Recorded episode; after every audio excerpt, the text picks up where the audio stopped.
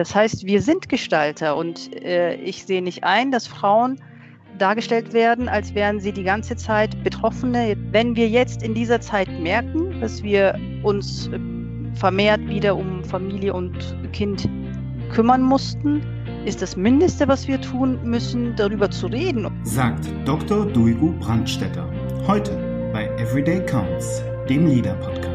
Willkommen bei Everyday Counts, dem Leader-Podcast. Mein Name ist Christoph Braun und ich freue mich sehr, heute einen ganz besonderen Gast zu haben, der zu einem sehr virulenten, zu einem, ja, ich sage es ganz offen, unangenehm virulenten Thema ähm, mit mir sich unterhalten wird. Dr. Duigu Brandstetter. Duigu, herzlich willkommen. Vielen Dank. Hallo. Jetzt habe ich natürlich einen ganz fiesen Auftakt gemacht, indem ich gesagt habe, uh, unangenehm, aber ganz offen, es ist unangenehm, was da gerade passiert. Ähm, wer in den letzten Tagen in die Zeitungen gesehen hat, der hat da ähm, eine Debatte ähm, nachverfolgen dürfen, die sowohl in den, in den Zeitungen, in den Politikteilen, in den Gesellschaftsteilen als auch in der Politik geführt wird. Und diese Debatte, die lautet, was passiert eigentlich mit Männern und mit Frauen und mit den Rollen von Männern und Frauen jetzt in dieser Corona-Krise. Und ähm, die ja, das, das Zeichen an der Wand, das ist so ein bisschen, dass die Zeit gerade zurückgedreht wird und dass auf einmal Frauen sich wieder ähm, in der Wohnung äh, wiederfinden mit den Kindern, ähm, in der Küche quasi, um es ganz scharf zu sagen, also dass wir in so ein Männer- und Frauenbild aus den 50er Jahren zurückfallen, weil auf einmal die Kinderbetreuung wegfällt, weil die Schulen äh, geschlossen haben oder nur teilweise offen haben und so weiter und so fort. Duigu, darüber wollen wir uns heute unterhalten und darüber, wie das anders aussehen könnte. Unser Thema heute ist der Female Shift in den Arbeitswelten. Ja, Christoph, äh, du hast recht. Also in den Medien finde ich, wenn wir uns die letzten Tage und Wochen angucken, also teilweise habe ich, mich, habe ich mich ja auch selbst wiedergefunden, aber das war mir zu einseitig. Also immer diese Frau, die mit den Kindern alleine zu Hause ist und nicht weiß, wie sie mit der Krise umgehen soll. Also in jedem Sender gab es täglich eine Mutter, die überfordert war. Mhm. Und das ist schon sehr einseitig dargestellt, ja. Also selten habe ich, oder ich erinnere mich eigentlich an keinen Beitrag, in dem die Frau gezeigt wurde, wie gut sie das alles wuppt. Und nicht nur sie allein, sondern wenn sie nicht alleinerziehend sind, wie, ist, wie gut sie das mit dem Partner auch wuppt, ja. Das heißt, diese, in diese Opferrolle, in die die Frau gesteckt wird, ähm, das sehe ich nicht ein, so langfristig. Vor allem wollte ich diese, diesen Podcast auch mit dir machen, weil es gibt, es gab ja auch schon in den letzten Wochen Studien dazu. Also eine zitiert auch das Bundesministerium für äh, Senioren, Familie und Jugend. Das mhm. ist diese Allersbacher Studie. In der wurden Eltern gefragt in den letzten Wochen, wie sie diese Zeit empfinden zu Hause. Ja? Mhm. Und eine Frage lautet zum Beispiel, wie würden Sie den, wie würden Sie die Neuorganisation der Kinderbetreuung beschreiben? Mhm. 20 Prozent sagen schwierig, und 35 Prozent sagen schwierig, aber wir haben gute Lösungen. 26 Prozent sagen nicht besonders beziehungsweise überhaupt nicht schwierig. Und fast 20 Prozent oder die restlichen 19 Prozent sagen, wir mussten die Kinderbetreuung gar nicht neu organisieren.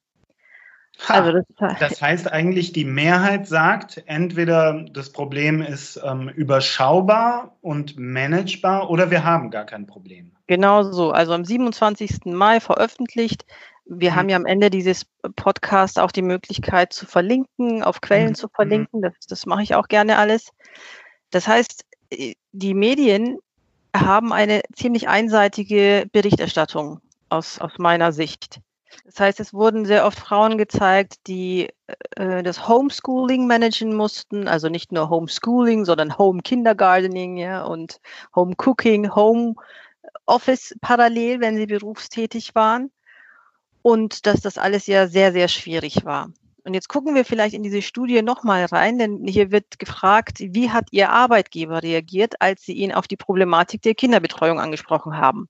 Mhm. 54 Prozent sagen, er war entgegenkommend und hat mir weitergeholfen.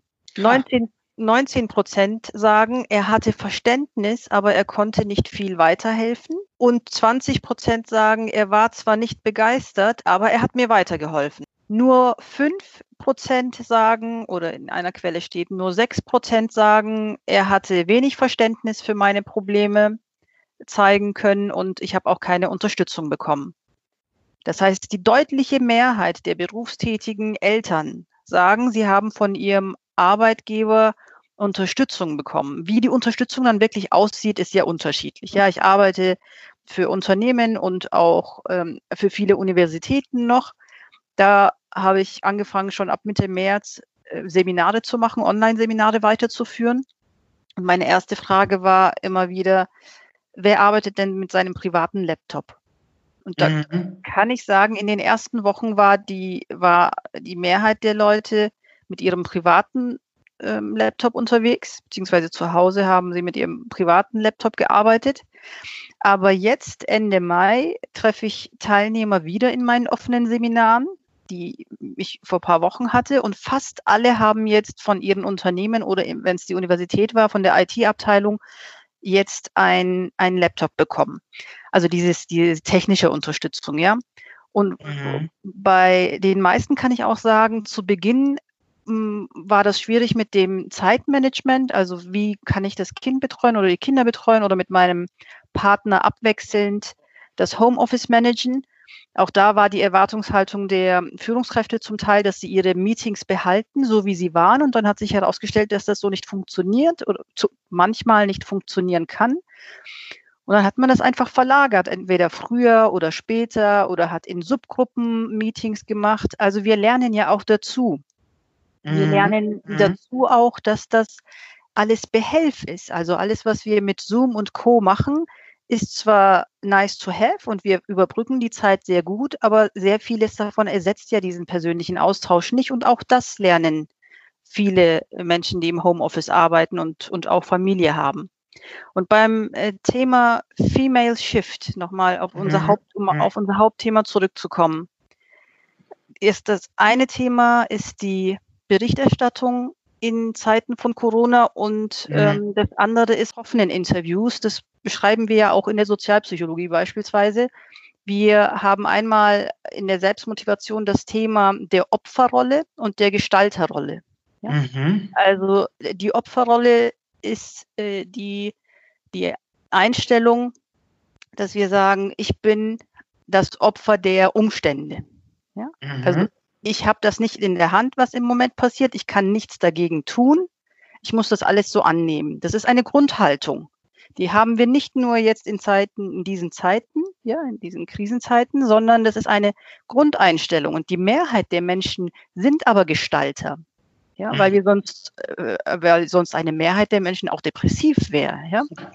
Das heißt, wir sind Gestalter und äh, ich sehe nicht ein, dass Frauen dargestellt werden, als wären sie die ganze Zeit Betroffene, jetzt in deinem Jargon oder in, in dem, im sozialpsychologischen Jargon, äh, Opfer sind. Wir bleiben Gestalter und wenn wir jetzt in dieser Zeit merken, dass wir uns äh, vermehrt wieder um Familie und Kind kümmern mussten, ist das Mindeste, was wir tun müssen, darüber zu reden und das äh, darüber zu diskutieren und uns auch nochmal vielleicht Literatur anzugucken, warum gab es die Frauenbewegung, ja, und wie sieht es mit der Gleichberechtigung aus?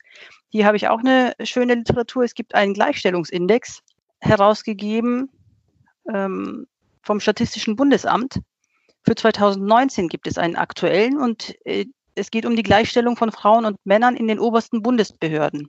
Mhm. Und das Ergebnis hier ist auch, dass es keinen großen Unterschied gibt. Es gibt zwar, wie oft in Unternehmen auch, den Unterschied, je höher die Karrierestufe, desto weniger Frauen. Aber auch hier gibt es gute Entwicklungen und insgesamt sehen wir, dass es eine Gleichstellung gibt in den obersten Bundesbehörden. Darüber reden wir vielleicht zu wenig, ja, dass es diese Gleichstellung gibt und wir ähm, nicht in dieser Opferrolle genannt werden wollen. Ähm, das finde ich jetzt total spannend. Wir, wir haben unser Gespräch begonnen, indem wir darauf hingewiesen haben, hey, wenn man im Moment so ein bisschen in die Medien schaut, wenn man den politischen Diskurs äh, verfolgt, dann stellt man fest, Ähm, da wird äh, also es wird ganz viel mit diesem, ja, ich sag mal, mit diesem Phantom oder diesem Schreckgespenst des Oh zurück in die 50er gerade operiert. Das wird erzählt, darüber wird diskutiert, darüber wird gestritten. Und also werden, um äh, in deiner Erklärung äh, zu bleiben, Frauen ganz, ganz oft in dieser Opferrolle dargestellt. Nun hast du aber gerade ähm, ganz spannendes empirisches Material uns gegeben, das gezeigt hat, ganz ehrlich, du kannst genauso gut erzählen, dass Frauen gerade in der Gestalterrolle unterwegs sind, und zwar ganz, ganz oft. Jetzt würde mich deine Meinung interessieren, warum dominiert denn dieser Opfer, dieses Opfernarrativ? Also, ähm, wenn ich mir jetzt auch noch mal angucke, wer alles in den Talkshows so unterwegs ist, ja. Mhm.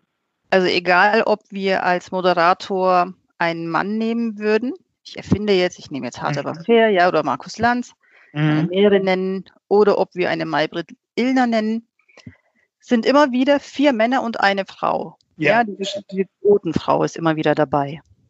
Und ähm, wir haben auch Virologinnen in Deutschland, sehr viele.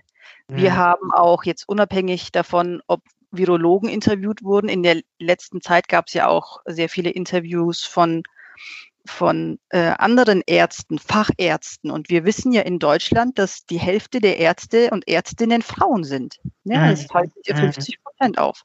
Das heißt, wenn hier Fachkräfte interviewt werden, dann liegt es in der, ich sage jetzt, äh, Faulheit einer Redaktion, mhm ja. sich die Arbeit zu machen und zu recherchieren, wen könnten wir denn zu diesem Thema befragen? Außer der üblichen Verdächtigen, die wir jetzt fast täglich im Fernsehen sehen. Also man muss sich Recherchearbeit machen.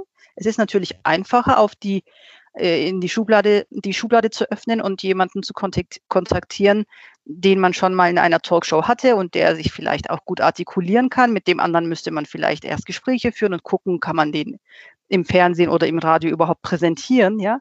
Äh, nicht jeder Wissenschaftler ist ja auch Medienprofi, aber es ist redaktionelle Arbeit. Das heißt, wir müssen unseren, unser Blick erweitern. Mhm. Die Hälfte, mehr als die Hälfte unserer Gesellschaft ist weiblich und kommt zu wenig zu Wort. Wer, warum wird denn, werden denn zu wenig Ärztinnen und Ärzte befragt, denkst du, Christoph, wenn ich dir das zurückgeben darf? Ähm, ganz offen, ich weiß es nicht, aber ich habe das Gefühl, dass wir in der einen Richtung gerade eine Rolle vorwärts machen, von der nie jemand gedacht hätte, dass das so kurzfristig so gut gehen könnte. Wir flexibilisieren gerade Arbeit, wir brechen Infrastrukturen auf, von denen jeder bis jetzt gedacht hatte, die sind eisern, das geht anders nicht. Aber in einem anderen Teil machen wir gerade zwei Rollen rückwärts, nämlich da, wo wir über Frauen und Männer zumindest öffentlich sprechen. Und das halte ich für total gefährlich, mhm. weil du ja gerade auch geschildert hast, das ist eigentlich, das entspricht nicht mal den Tatsachen, wenn wir ehrlich sind. Mhm. Weil gerade Frauen und Männer ganz, ganz ähm, pfiffig und, ähm, und wirklich in beeindruckender Weise zusammenarbeiten und zusammen ähm, äh, die, diese Bälle, von denen ich gerade gesprochen habe, in der Luft halten. Mhm. Ähm, ehrlich gesagt finde ich das jetzt ein bisschen bestürzend. Also, mhm. das, ja. Also was wir wissen aus anderen Krisenzeiten oder Pandemiezeiten auch, es gibt ja ver vergleichbare Zeiten oder ähnliche, vielleicht ein bisschen ähnliche ja. Zeiten mit Ebola und Co. Wir fallen gerne zurück in trainierte äh, Verhaltensmuster. Ja, also das, was wir ad hoc gut können, das machen wir in Krisenzeiten. Und äh, wir hören ja auch immer wieder, auch von, von Wissenschaftlerinnen, die sagen, wenn wir in Krisensituationen sind, fällt die Frau zurück in diese Rolle, in dieses Klischee. Mhm. Und was uns dann klar wird, es gab ein Ungleichgewicht und dieses Ungleichgewicht wird nur offensichtlicher. Ja? Absolut, also, ja. Das heißt, wir sehen das einfach jetzt verstärkt und übersehen aber, was alles erreicht wurde bis jetzt, ja. Mhm. Natürlich vielleicht in kleinen Schritten muss man vielleicht dazu sagen, ja, dass äh, wenn wir von der Quotenregelung sprechen, von der selbstverantwortlichen Quotenregelungen in Unternehmen und sich ein paar Unternehmen sogar leisten können zu sagen, wir möchten gar keine Frauenquote oder unsere Frauenquote ist bei null. Aber wir haben in dieser Richtung Entwicklungen gehabt. Wir haben etwas geschafft und das alles tritt jetzt in den Hintergrund. Bedeutet nicht, dass wir ähm, noch weiterarbeiten müssen. Wir müssen vielleicht noch mehr sogar dran arbeiten. Mhm. Unser Podcast ist zwar äh, nur ein Tropfen auf den heißen Stein, aber ich denke, wir können in der Richtung viel mehr machen. Wenn ich ein Beispiel geben darf, ich habe für die Hochschule München ein Seminar angeboten, das hieß auch genau Female Shift für Studierende, aber das hatten wir letztes Jahr angekündigt als eine Art Stärkentraining, ja. Mhm. Jetzt fiel dieses Seminar genau in diese Corona-Zeit. Es konnte keine Präsenzveranstaltung stattfinden. Wir haben das dann online durchgeführt. Es waren deutlich mehr äh, Teilnehmerinnen als geplant. Mhm. Und viele Teilnehmerinnen und fast, fast alle, möchte ich sagen, die aus diesem Seminar rausgegangen sind, war, sind waren so motiviert und haben gleich ein äh, Networking gebildet und haben weiterhin ähm, den Austausch unterstützt untereinander, dass wir sagen, das war jetzt nur ein Seminar, das ich gemacht habe, aber da war so ein Spirit, ja. Mhm. Und da, da ging es nicht darum, ach, wir armen Frauen, wir Opfer, yeah. sondern, sondern wir machen so viel, aber wir sind keine guten Networker. Mhm. Also das mhm. war die Erkenntnis bisschen, äh, die äh, sie unterschieden hat von der Männerwelt, mhm. die sehr gut Networking kann. Und ähm, ich glaube, ich bin mir nicht mal sicher, ob wir einmal im Laufe dieser drei oder vier Stunden Corona gesagt haben. Ja, wir konnten das, mhm. aus, wir konnten das ausblenden. Es war ein sehr motivierendes Seminar. Und wenn du interessiert bist, wenn unsere Teilnehmer interessiert sind, ich habe zu diesem Seminar auch ein Padlet erstellt. Vielleicht greife ich jetzt was vor, was ich zum Schluss gesagt hätte. Ich hätte Literatur empfohlen. In diesem okay. Padlet habe ich nicht nur Literatur, ich habe Videos, ich habe Zeitungslinks, äh, Artikel, ähm, was zum Thema Frauenbewegungen und mehrere Buchempfehlungen. Also wenn es unsere Zuhörer interessiert, kann ich dieses Padlet gerne teilen. Sehr ein bisschen gerne. mehr, ist ein bisschen mehr als nur ein Buch. Ähm, vielen Dank, sehr, sehr gerne. Das machen wir unbedingt und verlinken es in den Show Notes. Ähm, jetzt ähm, ist äh, für mich, also ähm, wie gesagt, wir haben, wir haben gerade in ganz vielen Unternehmen und Organisationen diesen beeindruckenden Veränderungsturbo, der da gerade auf einmal stattfindet. Ähm, ganz, ganz viel kann auf einmal verändert werden. Da frage ich mich, wäre das jetzt nicht eigentlich die optimale Zeit? Um diesen Female Shift, wie du es nennst, auch in Unternehmen und Organisationen konsequenter ähm, ähm, ja, naja, durchzuführen, durchzusetzen.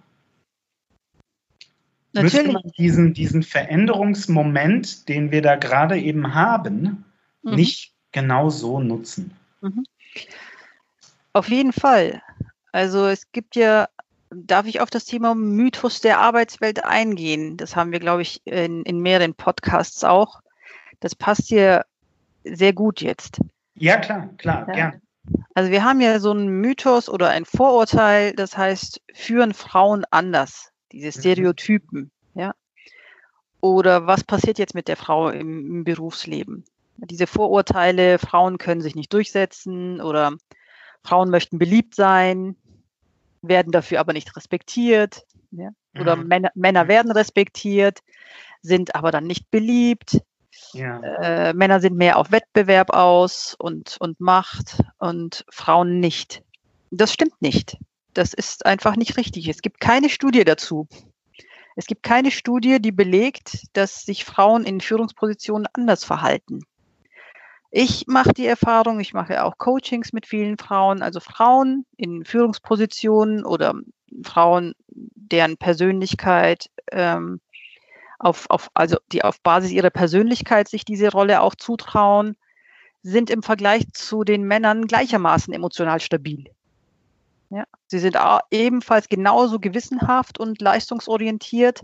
Ich kann vielleicht sogar sagen aus Erfahrung, dass äh, Frauen minimal extrovertierter sind mhm. in, in, diesen mhm. Positionen.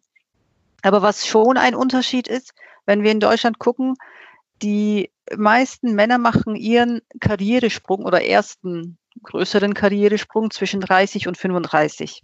Mhm, mh. Was macht die Frau in der Zeit? Tja, sie bekommt Kinder, sie gründet eine Familie. Genau so. Frau bekommt ihr erstes Kind in der Zeit, statistisch gesehen.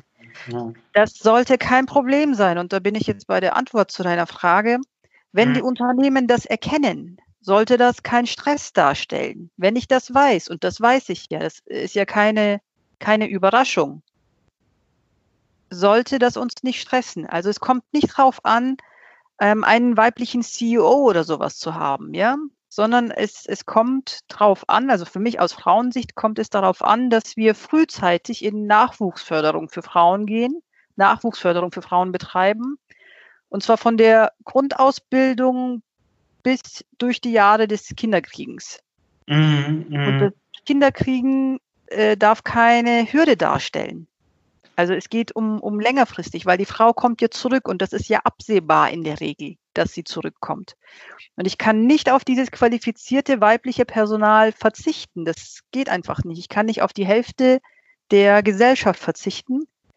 Das ist genau der Punkt. Das ist genau das, was ich gerade denke. Also selbst mhm. wenn ich jetzt ein grauer ähm, patriarchalischer äh, Dinosaurier bin, dann äh, muss ich doch mindestens mal das Argument akzeptieren, dass mir wahnsinnig viel Potenzial verloren geht, wenn ich einfach die Frauen, doof gesagt, verschenke, wenn ich die einfach quasi, ähm, ja, äh, ne, wenn ich, wenn ich einfach sage, nee, vergiss es, äh, Familie und tschüss.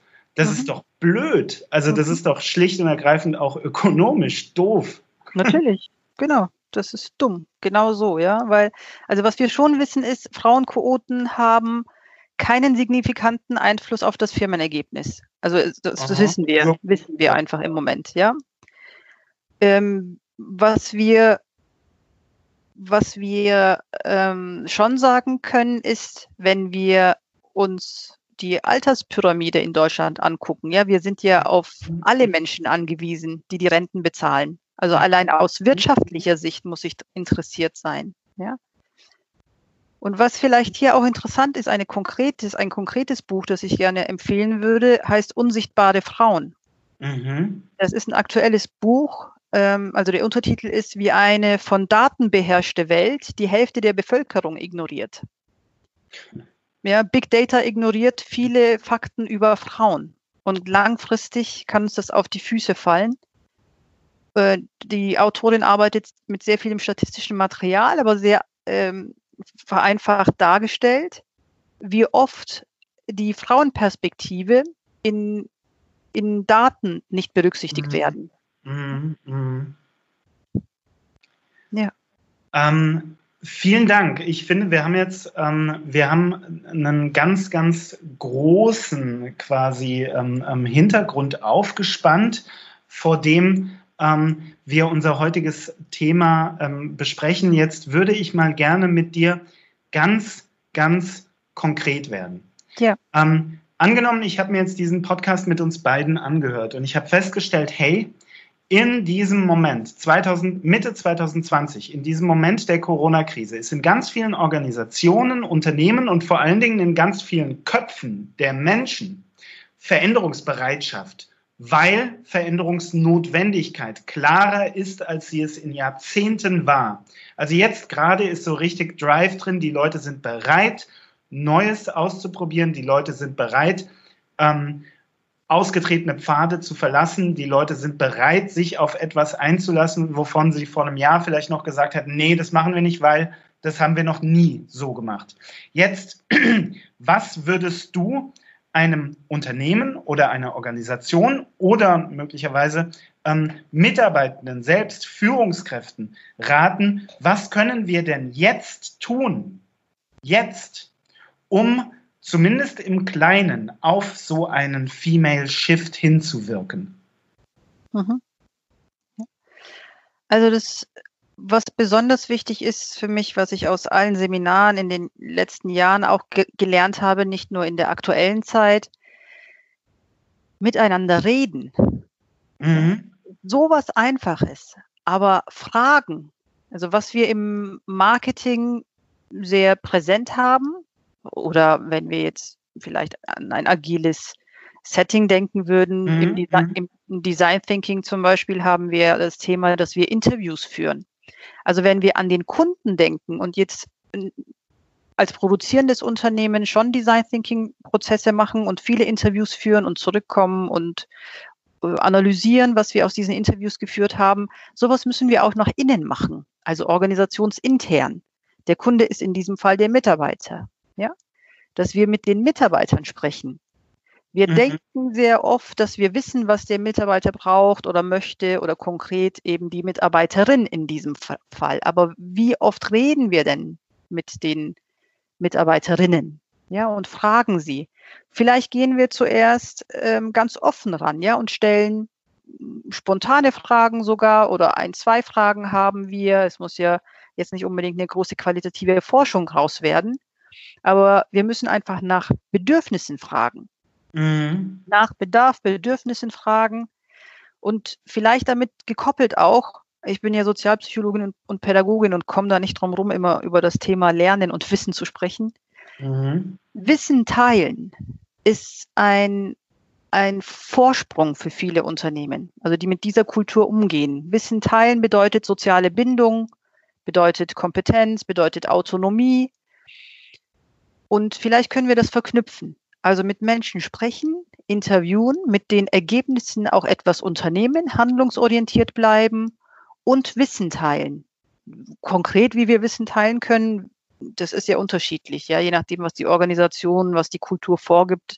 Manche Unternehmen haben ja eine interne Wiki, andere machen ein, ein Barcamp. In einem Unternehmen kenne ich, äh, die machen so Learning Weeks, ja. So ein Hackathon ist ja auch äh, im Prinzip nicht, nichts anderes lernen, Wissen teilen und mit Mitarbeitern oder Menschen sprechen. Mhm. Wenn, wenn wir das systematisch machen und in diesem Fall, jetzt in unserem Fall auch mit Fokus auf unsere weiblichen Mitarbeiter, Mitarbeiterinnen jetzt, lernen wir aus dieser Corona-Zeit noch mehr ähm, möchte noch mal einen anderen Aspekt ähm, ganz kurz äh, ansprechen. Ich denke, wie eingangs beschrieben, also diese Infrastruktur, in der wir gearbeitet haben in den letzten Jahrzehnten, die haben wir oder haben viele als sehr, sehr fest empfunden und auf einmal jetzt ist die flüssig geworden. Da lässt sich ganz, ganz viel machen. Stichwort ähm, Menschen stellen auf einmal fest, von wo überall sie arbeiten können, wie man zusammenarbeiten kann, jenseits von ähm, wir treffen uns alle um 8.30 Uhr im Konferenzraum B. Ne? Ähm, langer Rede, kurzer Sinn. Das ist doch jetzt eigentlich so ein ganz spannender Moment, in dem man auch mit Blick auf weibliche Mitarbeitende herausfinden kann, wie sich individuell und ähm, ja so ein bisschen outside the box Lösungen finden lassen für die Vereinbarkeit von, du hast es eben angesprochen, Beruf und Familie, jetzt meinetwegen in diesem kritischen Fenster zwischen 30 und 35, 30 und 40. Ist das, würdest du so weit gehen zu sagen, eigentlich bietet uns diese Corona-Krise gerade eine historische Chance? Ja, so, ja, ja. Du sagst es, ja, genau so möchte ich das nämlich auch sehen. Und das ist nicht utopisch oder das ist, äh, ist nicht irgendwie mit rosaroten Brillen die Welt sehen, mhm. sondern ich denke schon, dass wir in Bezug auf Female Shift gestärkt aus dieser Zeit rausgehen können, weil wir wissen offensichtlich, wofür wir, wozu wir fähig sind. Also egal wie schwer es ist, sind wir fähig, das zu managen und für die Führungskräfte, äh, Führungs auch weibliche Führungskräfte, muss das eigentlich ein Signal sein, zu sagen, was für ein, was für, was für, was für Mitarbeiter habe ich eigentlich? ja, die mhm. von heute auf morgen so flexibel umgehen. Also der Begriff Agilität bedeutet ja nichts anderes als die höchste Anpassung an Gegebenheiten, an die Umgebung. So ein großes Wort, ja, mit dem viele Unternehmen arbeiten. Sind wir agil? Heißt mhm. nicht, können wir agile Methoden einsetzen, können wir Scrum und Co., sondern wir haben einfach gesehen, Mitarbeiter haben sich in kürzester Zeit an die Umgebung angepasst. Mhm. Und zwar sehr effizient. Mhm. Ähm, jetzt möchte ich nochmal nachfragen, ähm, wie siehst du uns denn so in der, äh, in der, im, im ganz, ganz großen Bild ähm, wie sind wir als Gesellschaft, ähm, äh, wie ready sind wir für dieses Female Shift? Ähm, ich habe da so einen leisen Verdacht. Ich glaube, dass, also ich, ich bin 33. Ich glaube, die Generation meiner Eltern, die, das, das sind die, die äh, berühmten Boomer, ich glaube, dass die in der Situation, in der wir uns jetzt befinden, möglicherweise ein bisschen anders agiert hätten, als ähm, es jetzt meine Generation tut. Also ich kann dir konkret erzählen von ähm, Freunden von mir, die haben zwei kleine Kinder. Ähm, zwei kleine Kinder heißt konkret Kindergarten und als die Kindergärten zu waren, da haben äh, Papa und Mama sich halt in, also wirklich in Schichten organisiert und haben schichtweise, weil beide berufstätig sind, beide jeweils gearbeitet, Kinder betreut, gearbeitet, Kinder betreut und irgendwie haben sie dazwischen auch noch geschlafen und eingekauft und gekocht und all die Sachen. Aber sie haben das halt einfach partnerschaftlich gemacht. Da war nicht irgendwie eine Rollenverteilung, äh, du die Kinder und ich mache hier den ganzen Tag nur äh, Webkonferenzen. Wie siehst du das? Wo sind wir als Gesellschaft? Sind wir, sind wir an einem Moment, wo, wo das einfach, wo wir das wuppen können, blöd gesagt? Oder, oder braucht es da noch ähm, einen, einen, größeren Shift im Mindset? Mhm. Also ich kann mich ja dann auch hier als Beispiel geben. Ich habe äh, eine Viertklässlerin und ein Kindergartenkind. Mhm. Und ja, wir haben das dann auch so geteilt, so dass dann mein Mann ähm, ansprechbar war für die Kinder, während ich Online-Seminare geführt habe. Aber ich habe das mit den Teilnehmern dann auch kommuniziert vorweg, weil ich wusste auch, die sind alle im Homeoffice und habe ihnen die Sicherheit gegeben, es stresst überhaupt keinen, wenn jetzt ein Kind plötzlich auftaucht im Raum, ja. Also es muss sie nicht stressen, mich stresst es nicht, sie darf es auf keinen Fall stressen. Und vielleicht machen wir jetzt, schließen wir jetzt den Kreis. Mhm. Äh, äh, eingangs habe ich diese Allesbacher Studie erwähnt. Hier wurde gefragt, wie sich die ähm, Kinderbetreuung bei der Aufteilung verändert hat. Also die Aufteilung mit dem Partner beziehungsweise dem anderen Elternteil. Und hier sagen 59 Prozent blieb unverändert. Das sagen Eltern, die in Paarbeziehungen sind. Mhm. Alleinerziehende sagen, blieb unverändert. 73 Prozent der Alleinerziehenden sagen, blieb unverändert. Mhm. Ja. Knapp über 20 Prozent sagen, wurde ungleicher. Ja. Mhm. Mhm. Aber 20 Prozent sagen, wurde partnerschaftlicher. Ja. Oh. Also was das, das Beispiel, das du jetzt gegeben hast oder das ich jetzt hier auch erlebt habe, fast genauso viel wie äh, die Anzahl, die es mhm. ungleich mhm. empfinden, ungleicher empfinden. Fast genauso viele sagen, es wurde sogar partnerschaftlicher. Hm. Okay, das heißt, ähm, äh, ich muss meine, meine Euphorie für meine Generation, die ich da gerade so ein bisschen ausgedrückt habe, ein bisschen, äh, die, die bekommt einen Dämpfer. Ähm, es gibt noch einiges zu tun. Also ja, ja. die 20 Prozent, bei denen es partnerschaftlicher geworden ist, stehen 20 Prozent gegenüber, bei denen äh, genau das Gegenteil der Fall war. Ja. Also wir haben noch eine Menge Arbeit vor uns. Natürlich, ah. natürlich. Und wir, die Arbeit vor allem ist aber auch, präsent zu bleiben mit dem Thema, mhm. äh, proaktiver zu sein und auch deutlich mehr Material zu lesen. Also nicht nur statistisches Material, sondern auch ähm, auch vergangenes Material. Ja, wer jemand, wenn sich jemand mal mit der Frauenbewegung beschäftigt hat und mhm. Biografien mhm. aus der Frauenbewegung, versteht erst, wie sich das alles entwickelt hat. Ja? Mhm. Und dass das nicht nur eine eine einseitige Wahrnehmung ist oder eine Meinung, sondern dass das Tatsachen sind, die mehrere Frauen betroffen haben, viele Frauen in, in Deutschland oder in Europa betroffen haben, wovon immer noch weltweit viele Frauen natürlich betroffen sind, ja, dass sie keinen Zugang haben zu, zu vielen Möglichkeiten, die sie auch medizinisch brauchen, ist nur eine Perspektive. Mhm. Das heißt, Female Shift ähm, gelingt uns zum Teil, und zum Teil gibt es viel zu tun. Und wenn unser kleiner Podcast hier ähm, Impulse gegeben hat oder Impulse geben konnte, würde mich das sehr freuen. Hm. Duigo, vielen, vielen Dank. Ähm, ich glaube, genau, du hast gerade nochmal das ganz, ganz, ganz große Bild aufgemacht.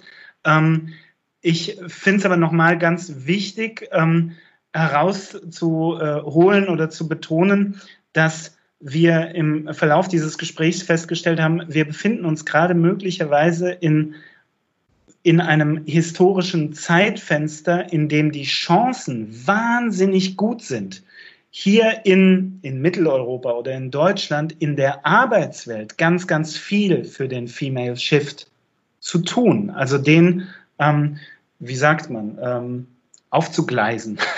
ähm, wir haben über Jahrzehnte über Digitalisierung geredet und das irgendwie verschleppt und ganz viele haben es nicht gemacht. Und jetzt innerhalb von ein paar Monaten, ähm, es rumpelt ganz schön, aber innerhalb von ein paar Monaten können auf einmal äh, ganz viele Unternehmen ganz viel digital, wovon sie vorher dachten, das geht nicht. Hm, warum sollte das bei dem Thema Female Shift eigentlich anders sein? Und sind wir da möglicherweise gerade auf einem Auge blind? und mhm. schauen nur, ah, Wahnsinn, auf einmal können alle mit Zoom und alle können Microsoft Teams äh, und jeder kann mit seinem iPad ähm, an einem Videocall teilnehmen. Das ist alles ganz, ganz toll, keine Frage. Aber dass da noch ein ganz, ganz großes Thema ähm, quasi steht, dass wir gerade entweder ein bisschen übersehen oder, das ist sogar vielleicht noch ein bisschen schlimmer, dass wir gerade ganz verzerrt darstellen. Stichwort, was in den Medien gerade äh, äh passiert, Rolle rückwärts in die 50er Jahre. Ähm, das, das drohen wir so ein bisschen zu übersehen.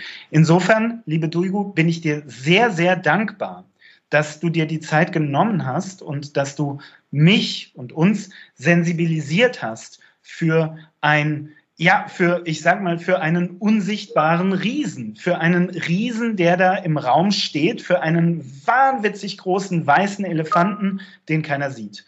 Und das, ähm, oder den viel zu wenige sehen, sagen wir mal so rum. Und dafür bin ich dir sehr, sehr, sehr dankbar, ähm, die Corona-Krise, diese Ausnahmesituation als Chance möglicherweise, dass wir etwas dafür tun, dass Frauen die Rolle in unserer Gesellschaft einnehmen, die schlicht und ergreifend ihnen zusteht. Punkt. Dafür danke ich dir ganz, ganz herzlich. Vielen ähm, Dank dir für die Möglichkeit, Christoph. Liebe Duigu, zuletzt darfst du, wie jeder Gast, du hast vorhin schon sowas angedeutet, Kudos geben. Das heißt, du darfst Empfehlungen aussprechen. Du darfst uns einen Podcast oder eine Autorin oder einen TED Talk oder einen Film oder und so weiter und so fort Du darfst uns kurzum etwas empfehlen, wovon du sagst, schaut euch das mal an, das informiert euch, das inspiriert euch. Was mhm. hast du uns da mitgebracht? Also einmal ähm, das Buch Unsichtbare Frauen von Caroline Priado Perez. Äh, das empfehle ich sehr, ist auch in diesem Padlet-Link drin, den wir teilen werden. Mhm, sehr gerne. Dann gibt es ein Buch, aus dem zitiere ich auch gerne, das heißt die Lean Back Perspektive. Und ähm, es gibt von Arte ein Video, die Verlinkung habe ich auch. Das Video heißt äh, Frauen in der EU, wie gleichberechtigt leben wir. Aha, ja, das ist natürlich spannend. Ist das, äh, darf ich fragen, von wann ist das? Ist das schon Corona oder noch vor Corona? Das ist noch vor Corona. Weil das ist okay, aha. Aber ich habe eine Spalte in dieser Literaturliste, die ich äh, erstellt habe, die heißt in Zeiten von Corona und hier ja. sind ausschließlich Artikel oder Videos drin, die äh, nach Mitte März entstanden sind. Und äh, die anderen Videos sind zeit zeitlos. Wow, vielen, vielen Dank, liebe Duigu. Ich danke dir und ich danke auch euch fürs Einschalten, fürs Zuhören, für eure Treue zu unserem kleinen Podcast und würde mich freuen, wenn ihr auch in kommenden Folgen wieder dabei seid. Bis dahin, macht's gut. Tschüss. Tschüss. Das war Everyday Counts, der LIDA Podcast. LIDA ist deine App für gute Arbeit, erhältlich im App Store und im Google Play Store.